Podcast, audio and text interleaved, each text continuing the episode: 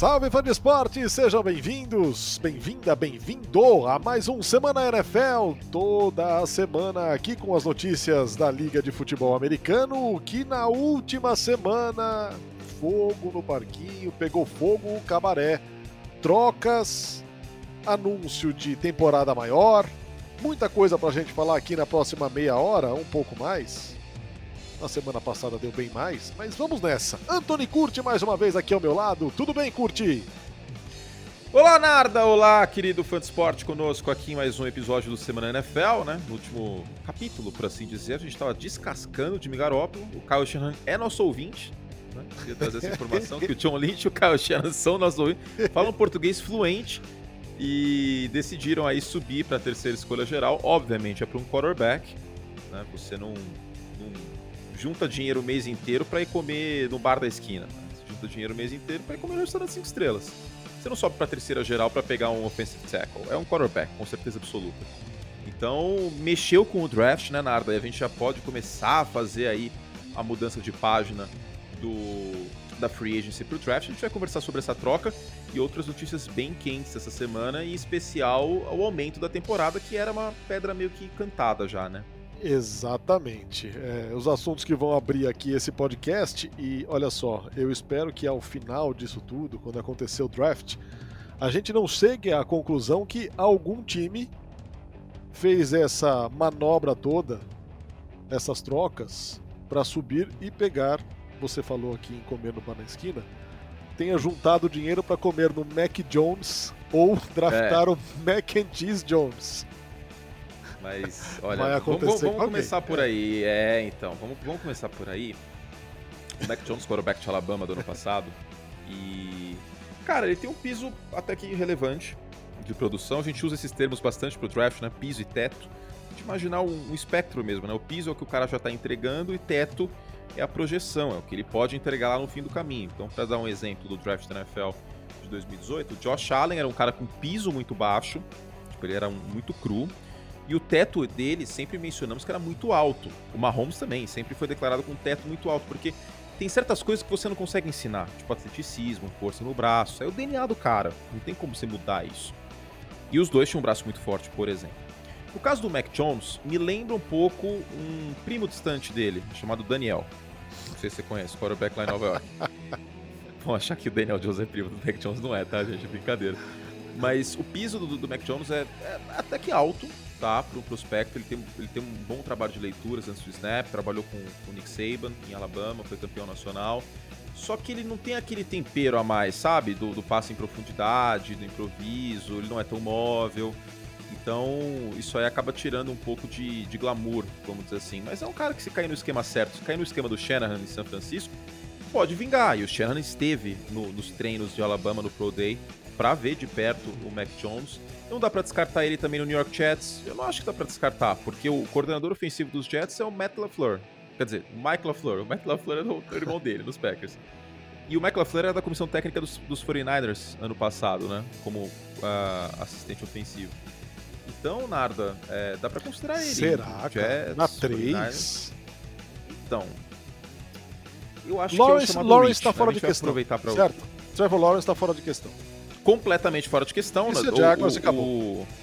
Não, é, o Peter King, o, o jornalista da NBC Sports, conversou com o Urban Meyer no, na, na, semana passada, a, a, coluna dele foi publicada na segunda, e deu, deu a entender com todas as letras o Urban Meyer que os Jaguars vão é, Trevor Lawrence. Isso, assim, isso é... Isso tem que acontecer uma catástrofe, assim, nem se aconteceu o que aconteceu com o Larry Tunsil, que minutos antes do draft vazou um vídeo do cara usando um bong, mask bong, sei lá como chama aquele negócio, para usar narcóticos, não pode. Tóxico, já diria meu tóxico, tóxico. E ele caiu no draft, né? E aí os Dolphins escolheram.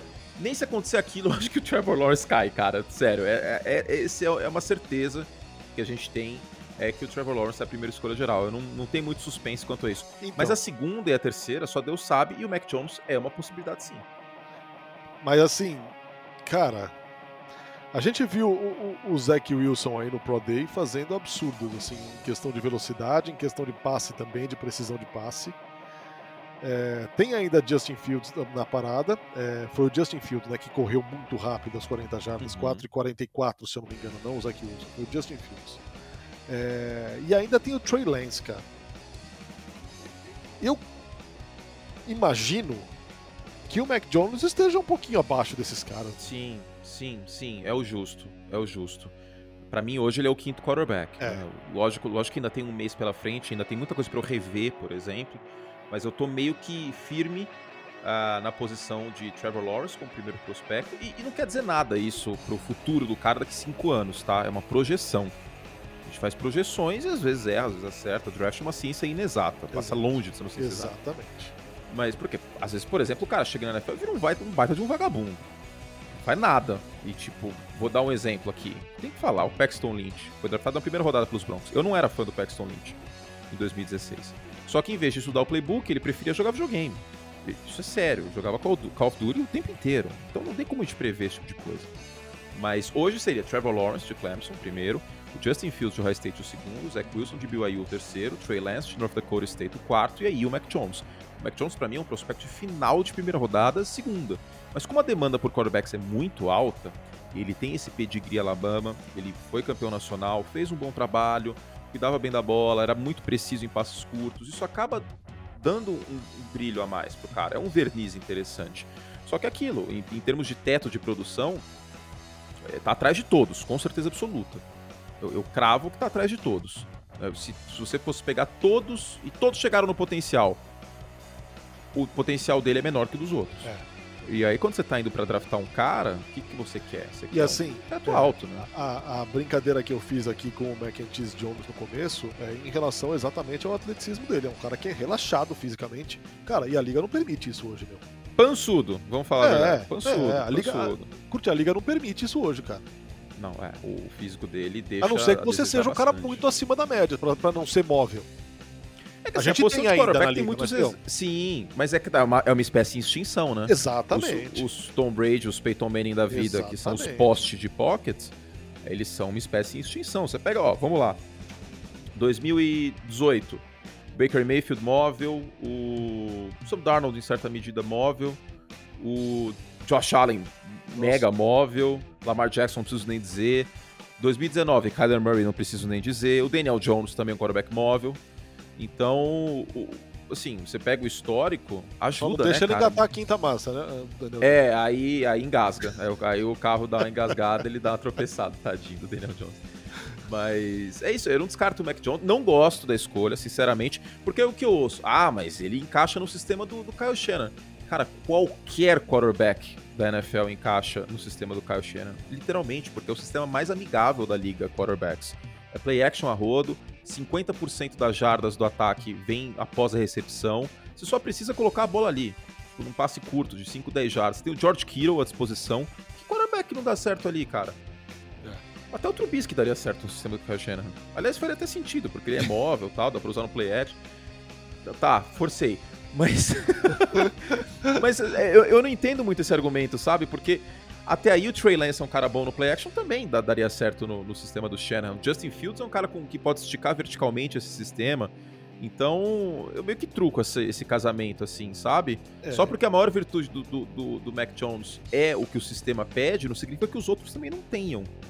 E eu vejo o Justin Fields nesse momento, só pra gente terminar de comentar sobre quarterbacks, bem subestimado, cara. Porque parece que, como ele não é mais novidade e o Zach Wilson foi novidade ano passado, começaram a achar uns pelo em ovo, assim, sabe? Ah, mas e contra Northwestern e Indiana ele jogou mal. É, mas você pega a, final, a semifinal contra, contra Clemson, o cara teve 300 jardas com a costela arrebentada. É, então... A, a, questão é que quanto mais espaço amostral, às vezes as coisas acontecem meio no susto, né? Quando o cara explode numa temporada, nossa, é esse, meu, aí já vem o draft, pá, pá, pum, draftou, entrou. É, quando o espaço amostral é um pouco mais complicado, começa a se botar um pouco mais de olho, ainda mais quando o cara tem um potencial de estrela cara é um candidato. É, pode ser esse o, o, o, motivo, pode ser esse o fenômeno que se abate sobre, sobre o Justin Fields. Agora, é, isso traz tanta ramificação, né, Curti? E já que a gente está falando aqui especificamente, por enquanto, do San Francisco 49ers, cara, é, eu não diria que com esse movimento o Garópolo está enterrado vivo em, em São Francisco. Mas, cara. Você não diria? Não diria. Não, em São Francisco ele está. Não está ah, tá. em São Francisco, ele está enterrado vivo. Não é. está para a liga. Obviamente que ele tem mercado, ele pode, ele pode ser trocado. Mas em São Francisco, com essa movimentação, ele está enterrado vivo. É, a analogia que eu fiz essa semana é casal que dorme em cama separada, né, cara? Esse é o momento do Garoppolo em São Francisco. Pode falar para ah, todos os amigos que o casamento tá ótimo. Vamos abrir um parente aqui, amigão. Vamos abrir ah, um parente aqui. Vamos abrir, vamos, vamos abrir. abrir. Eu, eu, outro dia mediei um webinar sobre ah. qualidade sono. do sono. Eu vi que você divulgou. Um senhor experiente, ex-tenista, empresário de sucesso, disse. Há oito anos eu que tenho muito problema para dormir porque a cabeça não desliga, sugeri à minha mulher que dormíssemos em quartos separados. Ela topou e desde então o meu sono é outro. É algo que eu ouso considerar para o futuro. Não, não, não, não. Não, não, isso aí é subir no draft, Nardini. Isso aí é pra terceira geral. Não, os 49 já tinham baixado o Tinder com aquela história do Matt Stafford, que o Matt Stafford estava disponível no mercado, eles foram lá e baixaram o Tinder, deram like três fotos dele. Qualidade Aí agora... de sono é um luxo, curte. Não, graças a Deus eu tenho muita qualidade de sono, cara. Não. Eu não tenho, eu não tenho. Eu não tenho, eu tenho problema. não faça isso, né, gente? Mas, enfim. Voltando ao Garópolo, enterrado vivo. é, eles vão. Eles, cara, eles podem falar quanto eles quiserem que tá tudo bem, que o Garópolo ainda é o titular. É. Porque eu ouvi a mesma história do Jared Goff. Ah, não, o Jared Goff é o nosso quarterback. Deu duas semanas trocaram ele. É. Então, se, se Carolina, Washington, é, New England, que o rumor deu uma, deu uma estremecida, né? O repórter da ESPN americana que disse que não vai rolar. É, New England, Washington, Carolina, Denver, tem vários times que dá pra gente considerar que poderiam apertar o gatilho. Mas o que eu vejo acontecendo é a última boca a ser alimentada, sabe? Por que, que eu digo isso? Porque não tem quarterback para todo mundo. É. Alguém vai ficar aí sobrando. Porque tem Denver, tem New Orleans, tem Pittsburgh, tem. É, tem Carolina, tem um monte de time precisando de quarterback. E isso, isso já. Vou abrir outro parênteses aqui. Vai cara, alguém. Isso, isso, traz muita ramificação. Vou abrir outro parênteses aqui. Totalmente, totalmente. É. O top 5 do draft ele tá, ele tá. A primeira escolha é batata. Né? Ó, batata, que palavra jovem que eu tô usando. É certeira, é o Trevor Lawrence, não tem como, não tem, não tem choro nem vela. Acabou de passar ali na sala, a, uns, alguns passos daqui onde eu tô, estava passando há pouco um episódio da Peppa que a televisão falava o senhor batata o tempo todo. Batata! Peppa, Peppa, Peppa Pig é maravilhoso. Peppa Pig, Peppa Pig. É... Onde então, estava? É... Essa questão? Ah, sim, o top 5 do draft, né? Cara, bagunça. Da 2 pra frente, porque os Jets vão pegar um quarterback? Ninguém consegue cravar isso. É a tendência, é a aposta, que é o Zach Wilson, inclusive, de BYU. Mas ninguém consegue cravar. E se, e se alguém chegar com uma, uma proposta, tipo, vou dar uma hipótese aqui, Chicago Bears chega com quatro escolhas de primeira rodada para pegar a, a, segunda geral. Já fizeram essa lambança em 2017 para subir, né? Subiram da 3 para 2. E aí, os Jets fazem o quê? Balançam? Quatro escolhas de primeira rodada é bastante coisa. Pode ser que os Jets topem, né? Porque estão no começo da reestruturação. Tô só supondo um cenário. Aí a 3 é São Francisco, é quarterback, certeza. A 4 é Atlanta. Atlanta não vai trocar com Carolina, mas Atlanta pode trocar com Denver, Atlanta pode trocar com New England, Atlanta pode trocar com, não sei, Pittsburgh. Não sei, um time precisando de quarterback, porque o Ben Roethlisberger tá indo para a última temporada dele, muito provavelmente. A 5, Cincinnati, idem, não precisam de quarterback, também podem trocar. A 6, Miami, aí eles estão lá para pegar o Jamar Chase ou o Kyle Pitts, né? O melhor wide receiver ou o melhor tight end. É. A 7, Detroit, também não quer quarterback. Acabou de trocar pelo Goff. Pode trocar para baixo também. E a 8 é Carolina, que quer quarterback. Então, esse, essas da 2 a 8 promete ter muita história para contar o dia do draft. Agora, é... outro parênteses aqui que eu vou abrir. É eu lembro, eu lembro da temporada retrasada que o New Orleans Saints perdeu o Joe Brees por algumas rodadas e o Bridgewater entrou no time e deu muito bem conta do recado. Uhum. É... A temporada passada dele foi tão aquém assim para ele ter sido descartado absolutamente de Carolina e ainda não ter encontrado um lar. É, eu, tinha, eu não tinha a, a, sensação de que a essa altura ele estaria sem um time, sem uma casa. Não, é, Ele ainda é quarterback dos Panthers, mas é, é, é assim. Sim, mas é, já, já, aí não é nem, a, não é nem cama diferente. É, é. É casa diferente já. Exatamente. Já tá morando no hotel, sei lá, enfim. Já é, assim, rumo ao divórcio, não tem mais nenhum clima para ele continuar em Carolina, porque Carolina é um time que a campanha ela não é verdadeira pelo que o time jogou na temporada regular. Porque Carolina deu trabalho pro Kansas City Chiefs, Carolina deu trabalho em certos momentos para Tampa Bay. É, Carolina fez uma boa temporada. O, o, e assim, sem o McCaffrey, né? Durante muito tempo. Sem o McCaffrey, que é o principal jogador do ataque. É que o Bridgewater, falando nesse negócio de piso e teto, ele tem um piso bom para um quarterback. Piso bom. Ainda é abaixo da linha de Garópolo, mas ele não é o cara que vai comprometer, sabe? Ele não é o cara que vai ter três interceptações no jogo. Só que ele também não é um cara que vai ter três touchdowns. Então, é, não vai para frente. E aí Carolina já passou dessa primeira etapa de usar sete escolhas, todas as escolhas do draft, em defensores. Tem bons jogadores. O Brian Burns, por exemplo, é um apreciador de passe que é subestimado, a meu ver. Fala-se pouco nele. É um cara que tem um número relevante de pressões pode ajudar bastante essa defesa de Carolina a evoluir. Então, Carolina, eu acho que quer mais, sabe? E com o Bridgewater, não vai sair muito disso aí, cara.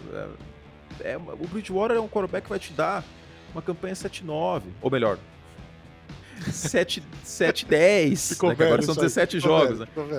7-10, 8-9, entendeu? Não é, não é um quarterback que... Ele não vai comprometer, mas quando você precisa dele, ele não vai entregar, entendeu? E mesmo com o Bridgewater, Carolina deu trabalho para os Packers, Carolina deu trabalho para os Bucks. Então, se tiver um quarterback melhor, pode ser um time que roube um white card, porque os Saints estão em declínio. Perderam um monte de peças e o quarterback é o James Winston ou o, o Taysom Hill. Os Falcons também têm um monte de buraco em apreciador de passe, cornerback, técnico novo. Então dá para Carolina sonhar um pouco mais. Já dá para pensar numa segunda etapa desse desenvolvimento aí do time com o Matt Rule, faz um bom trabalho, o Joe Muito Brady bom um trabalho. bom coordenador ofensivo, eu acho que dá para sonhar um pouco mais. Por isso que eu acho que cansaram da mediocridade. A palavra medíocre é, é feia, né? Mas ela quer dizer médio. E, e o Bridgewater é isso, é um quarterback médio. Não, não passa muito disso. Último parênteses sobre quarterback. Hum. A movimentação de Miami, a queda para 12 escolha, é, parece dar um certo conforto ao Tua, não? Porque vamos supor que até lá se restar um dos cinco quarterbacks falados aí para as primeiras posições, um desses cinco, ou esse quinto, provavelmente vai ser o Mac Jones. E aí Sim. não vale você. Né? Não vale. Não vale você descartar o Tua e contratar e, e draftar um cara mais jovem. Não, a, a, grande questão de, de Miami é que se eles fossem pegar um quarterback, eles não teriam saído da 3, né? Exato. Porque aí eles perdem a certeza de ter um cara que eles querem, entendeu? Tipo, na 3 eles teriam a certeza de ter ou o, o, o Zach Wilson ou o Justin Fields. Justin um Fields. dos dois com certeza estaria ali. E tá de bom tamanho, né? Exato. Agora. É, Miami desceu para 12, depois subiu para 6. Não é que subiu para 6 para pegar outro quarterback, é porque aquele ali vai ser o alcance ou do Jamar Chase, o wide receiver de LSU, que é muito bom, jogou com o Joe Burrow inclusive, ou com Kyle Pitts. Kyle Pitts. o Kyle Pitts é um prospecto de é. Flórida, o Tyrant, é um prospecto que a gente não vê na posição de Tyrant há muito tempo, cara. A envergadura do cara é um absurdo. Ele não é um, um George Kittle bloqueando, tá? Vou ser sincero, tá mais pra Travis Kelsey. Mas fora isso, ele é o Travis é Kelsey né, escrito em, assim, cada célula do cara. E pode dar errado? Lógico que pode. A gente já viu um monte de caras chegando na NFL que tinha atleticismo, que tinha isso e aquilo, não deu certo. Já Devon Clowney, por exemplo, foi a primeira escolha geral do draft. E, e ano passado teve nenhum sack. Então, lógico que não é certeza 100%, mas considerando as classes ruins de Tyrants que a gente viu nos últimos anos, ano passado o primeiro Tyrant disponível, escolhido, foi o Cole Matt, dos Bears, na segunda rodada só. Então, times que precisam de Tyrants, assim, tem um prato cheio. Agora, o problema para Miami é que a Atlanta pode pegar o, o Kyle Pitts na 4. Só lembrar que o Tony Gonzalez jogou com o Matt Ryan. Seria interessante o Kyle Pitts em Atlanta mesmo com o Hayden Hurst lá, porque o Hayden Hurst foi escolha de primeira rodada, mas também não é aquela coisa maravilhosa. O Kyle Pitts é muito mais prospecto, muito mais jogador. E eu lembro que há dois anos, o Noah Fant era meu Tyrant preferido. Naquela classe que teve o Noah Fant, que teve o, é, o TJ Hawkinson, os dois saindo de Iowa. Eu gostava muito do Noah Fant e eu bati bastante na, na tecla que ele era um prospect de Tyrant que a gente não estava vendo. Agora pensa que o Kyle Pitts é melhor do que isso como prospecto. É difícil deixar passar. Normalmente eu não gosto da ideia de pegar um, wide receiver ou um end nas cinco primeiras escolhas. Porque a diferença de talento dos caras não é tão grande no draft, nessas posições. Pega um end na 15 geralmente não é tão diferente do end que você pega na, na 6, pelo empolgou. Só que o Kyle Pitts é uma exceção. Ele é uma exceção e é um cara, assim, é um talento generacional. É, e, e assim, é, seja lá o que Miami faça agora, Miami é um time com alguns super trunfos no bolso né, para as próximas temporadas. Cara. Tem muita moeda. Tem muita coisa para bancar. Então, e aí eu vou voltar no tema tua, pode ser? Sai, claro. Miami tem duas opções, tem dois caminhos bem interessantes. Ou Miami reforça o ataque pro Tua, ou Miami se livra do Tua no futuro. Então Miami está muito bem calçado. Tem plano A e tem plano B. Porque, vamos lá, pega o Kyle Pitts este ano, ou pega o. Porque já tem o Mike Ezek, pode pegar o wide receiver, pode pegar o Jamar Chase. Você vai ter um, um ataque com Devante Parker, Jamar Chase e o Will Fuller. Não é um corpo de recebedores ruim, muito pelo contrário.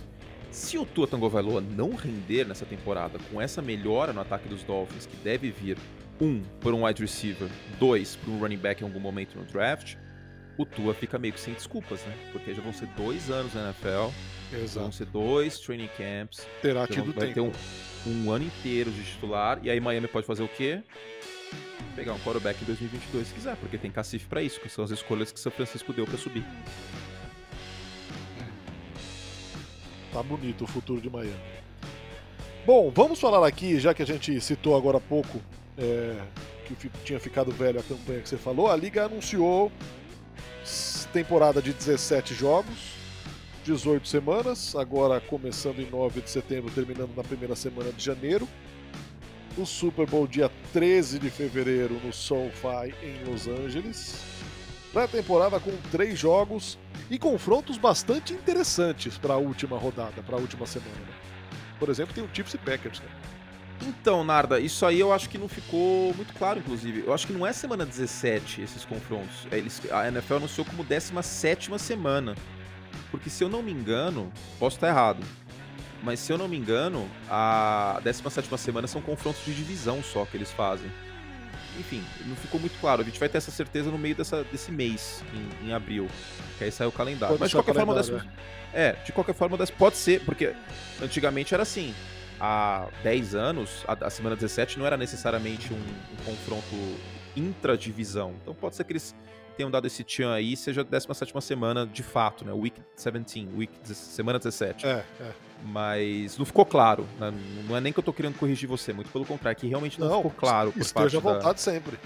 Da NFL. Não foi um comunicado que, pelo menos, eu não entendi com, com essa clareza. Mas. É, de... é, não, é, não, é, não é claro. É, é então. Dúbio. Ele, ele tá dúbio nesse aspecto. É.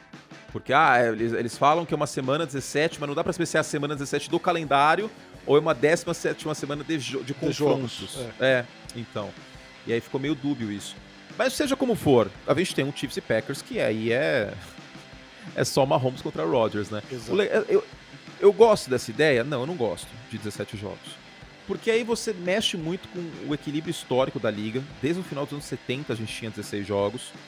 A gente vai ter mais lesões no final da temporada, times chegando mais baleados nos playoffs. É só lembrar que a gente teve que, infelizmente, assistir um Raiders e Texans com Connor Cook e Brock Osweiler de quarterback. Eu acho que era Osweiler. Foi um show de horrores esse jogo, sendo que era para ser o Dark Car. Então é uma semana a mais para os caras machucarem, é uma semana a mais para é...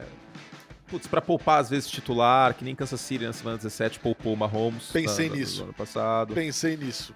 Então... A, gente pode chegar, a gente pode chegar a essa altura com confrontos que a gente esfregue as mãos agora uhum. e com times com seus futuros definidos, poupando absolutamente todo mundo, como fez exatamente o Chiefs.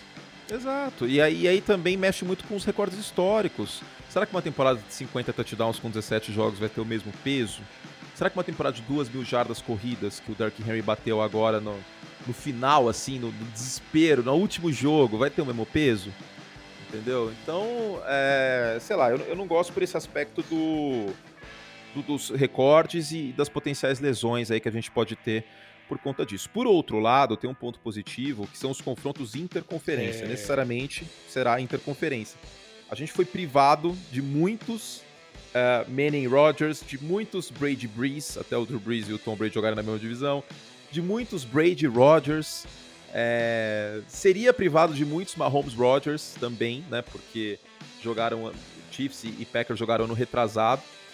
E, e depois. Acho que o Mahomes, Mahomes não jogou esse jogo, inclusive, com o Sunday Night. E aí só depois de quatro anos, porque times de conferências distintas pela fórmula do calendário se enfrentam só de quatro em quatro anos. E agora com isso haverá maior frequência desses duelos. Assim, a NFL já meteu um, um Chiefs e Packers para deixar bem claro e escancarar justamente esse ponto positivo. Enfim, vamos aguardar aqui a definição da tabela para dirimir essa dúvida. Cara, eu esqueci de, uma, de um aspecto na questão do draft. Posso voltar hum. rapidinho? Pode, claro, vamos lá. É... Tá descartada uma subida dos, dos Patriots? Não, né? Não tá descartada, mas tá mais bagunçado isso tá aí. Mais longe, eu, não duvid... né? eu não duvidaria que os Patriots descessem no draft também. Além de, de poder subir. Tá tudo, tá tudo sob jogo, porque os Patriots estão exatamente no meio da primeira rodada, né? É a 15 escolha. Então, com o São Francisco subindo para 3, é um quarterback a menos, necessariamente. Tendo um quarterback a menos, são menos possibilidades. Vai que São Francisco pega justamente o cara que New England quer. Aí New England teria que passar para cima de São Francisco, certo? Para evitar certo. isso. O problema é que a 2 é dos Jets. Os Jets vão trocar com os Patriots? O time da mesma divisão? Não vão. O Bill Belichick poderia dar 5 primeira rodada, que é capaz que os caras não trocassem. E a 1 um é de Jacksonville, eles já vão pegar o Trevor Lawrence.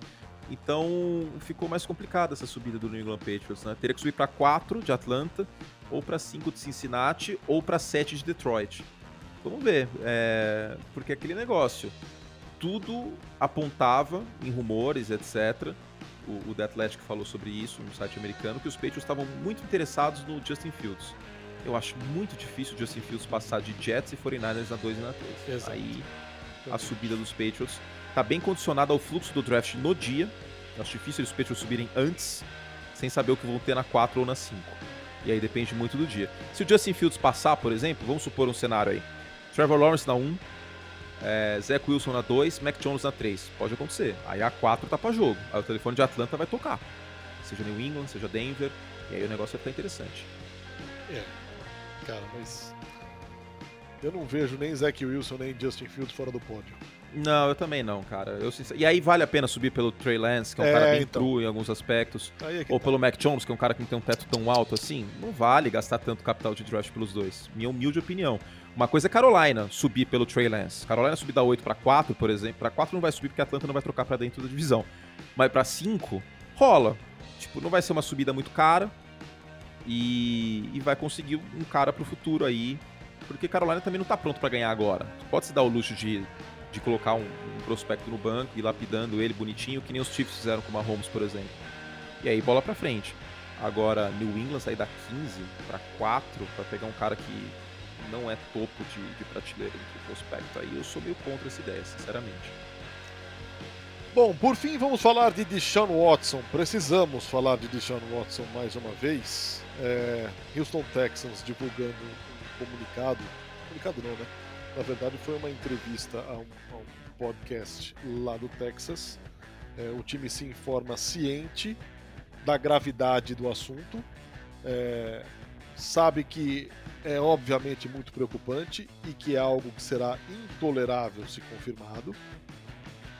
Surgiram boatos de que o Deshaun Watson foi apagar mensagens diretas no Instagram e procurar acusadoras para resolver o problema o advogado dele negou prontamente. O fato é que, até este momento, 19 acusações contra ele sobre assédio sexual e a divulgação, inclusive, de um modo de proceder é, que chega a ser nojento, cara.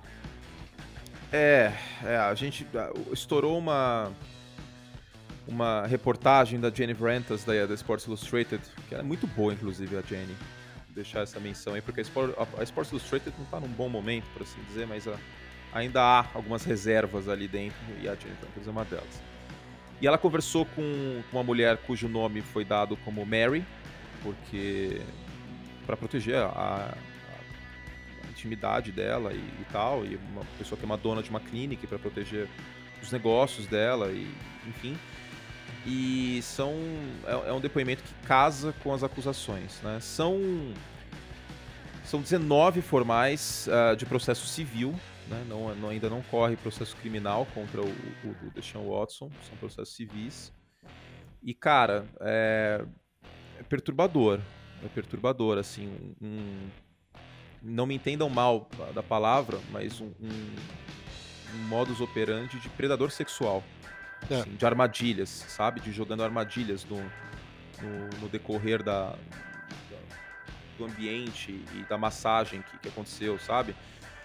e que é um ambiente profissional e que a Mary disse que nunca aconteceu em massagem nenhuma dela, do, do, coisas do tipo, segundo ela, de pegar a toalha que ele colocou, que ela colocou para cobrir o Deshaun Watson, supostamente, segundo ela, tem que lembrar isso sempre, né, porque é a versão dela, e ele pegar a toalha e jogar longe, é, e ele ter uma ereção, entendeu? E, enfim, é, é, é bem complicado, bem, bem complicado mesmo essa situação.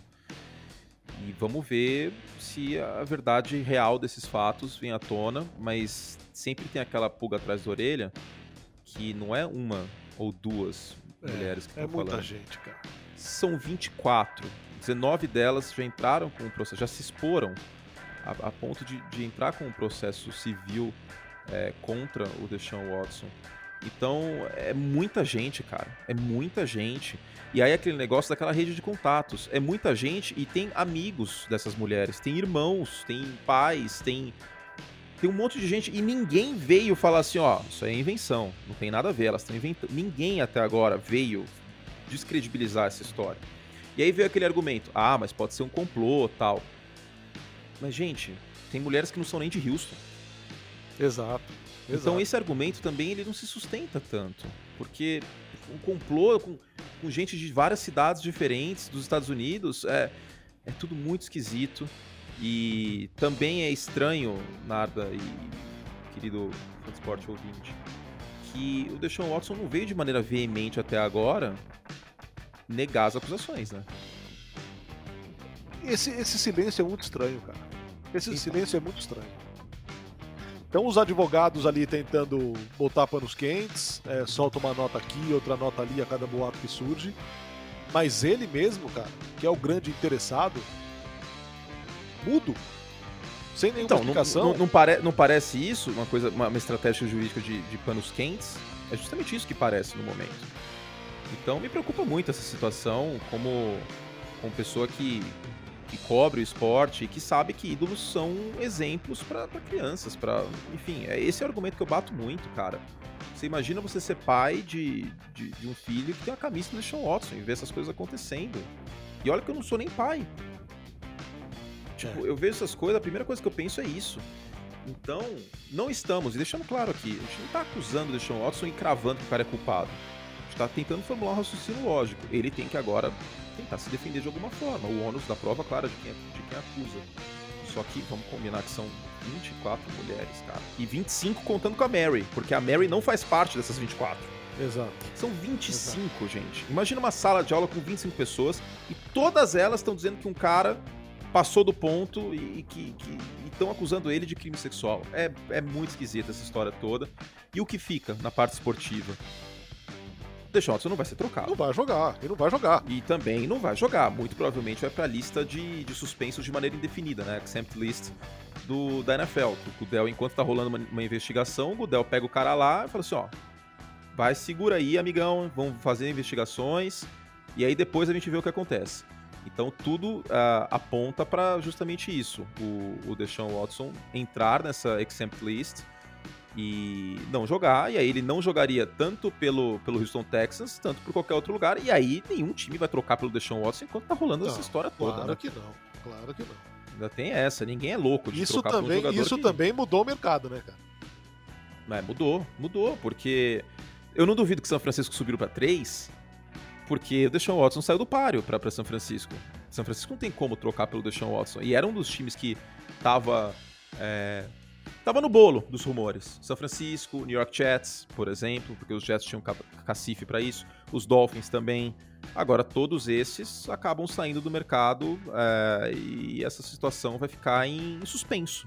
Eu acho que essa é a, a definição. A situação está em suspenso até que a gente tenha uma, uma definição e a, que a verdade do, do, do, dos fatos, em todos os sentidos, ela apareça. Lógico que a gente torce para que não tenha acontecido nada, mas se aconteceu, que, enfim, que haja punição adequada. Né? Exatamente. Então é isso, minha gente. Vamos encerrando por aqui mais um Semana NFL. Pouco mais de meia hora aqui das últimas notícias e também já muita projeção sobre o que vem aí no draft em mais ou menos um mês. Muita coisa ainda vai acontecer. Ainda vão acontecer movimentações, né, Curti? Você acha que é só mais para perto do dia ou no dia do draft? Ah, eu tô começando a achar que só no dia do draft, viu? por conta dessa situação de não saber quem vai estar disponível na 4, na 5 ou na 7, né? quais são os quarterbacks. Mas aí até eu acho mais, mais legal, viu? No dia do draft acontecerem as movimentações, porque aí as movimentações são menos pensadas, é mais empolgou, e isso mexe mais com a NFL. é só, ó, vou dar dois exemplos de movimentações que aconteceram, no, três exemplos. 2017, os Bears saíram da 3 para 2 para fazer aquela, aquela coisa lá que fizeram.